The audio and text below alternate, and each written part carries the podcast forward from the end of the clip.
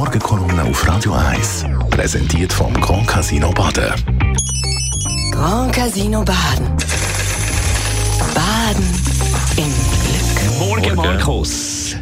Guten Morgen miteinander. Ein paar Gedanken zur KI von dir.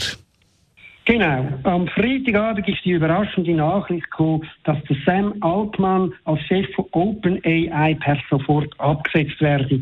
Der Sam Altman ist das Gesicht von ChatGPT am bekanntesten Produkt von OpenAI. Genau vor einem Jahr ist der auf künstlicher Intelligenz beruhende Sprachdienst öffentlich zugänglich geworden und macht seither deutlich, welches gewaltige Potenzial die neue Technologie hat. Dabei hat die Revolution erst angefangen. Täglich kommen neue Anwendungen dazu. Künstliche Intelligenz hat das Potenzial, alles zu verändern, zum Guten wie zum Schlechten. Im Vordergrund steht bisher die Frage, ob sie menschliche Arbeit verdrängt. Mit Blick auf Geschichte sieht auf den ersten Blick alles halb so wild aus. Bereits die letzten 200 Jahre haben die Welt und die Arbeitsmärkte technologisch revolutioniert.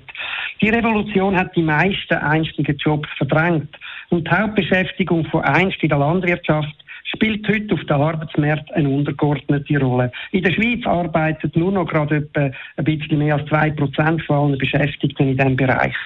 Die Arbeit ist trotzdem nicht ausgegangen. Obwohl die Weltbevölkerung seit dem Jahr 1800 von einer auf rund 9 Milliarden Personen gewachsen ist und die in der Schweiz von geschätzten 1,7 auf 8,7 Millionen in der gleichen Zeit, leidet man nicht unter einer gigantischen Arbeitslosigkeit, wie man das vielleicht damals hätte müssen befürchten.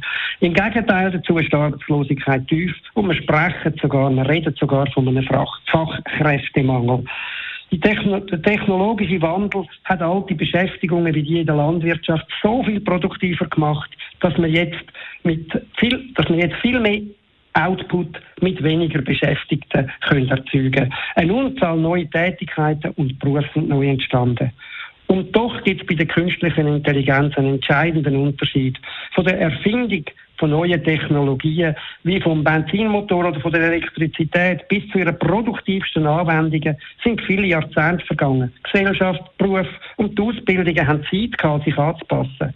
Selbst das Aufkommen von Computern und später vom Internet haben bisher nicht zu einer massiven Arbeitslosigkeit geführt. Auf die Leistungsfähigkeit der Wirtschaft haben sie bisher einen derart geringen Einfluss, dass der Ökonom und Nobelpreisträger Robert Solow gemeint hat, wir können das Computerzeitalter überall sehen, außer in den Produktivitätsstatistiken, also in den Daten zur Leistungsfähigkeit der Gesellschaft, der Wirtschaft. Das Beispiel von ChatGPT zeigt bereits, dass ganze Berufe und Beschäftigungen nicht innerhalb Jahrzehnten, sondern schon fast über Nacht revolutioniert werden können und werden. Also da ist eine ganz neue Sache am Laufen. Das bringt ganz neue Herausforderungen für unsere Gesellschaften, nicht nur für den Erhalt von Jobs, sondern auch neue Anforderungen an Flexibilität und Weiterbildung und für die Sozialsicherheit. Wenn der Zugang zur Arbeit und zu Einkommen gefährdet ist, bedroht er auch den gesellschaftlichen Zusammenhang. Unabhängig von ChatGPT dürfte die künstliche Intelligenz zu einer sehr viel größeren Herausforderung werden als die bisherigen technologischen Revolutionen. Der Markus Diemeyer, Chefredakteur von der Handelszeitung, mit seiner Kolumne auf Radio 1. Die kann man anhören auf radio1.ch. Die Morgenkolumne auf Radio 1.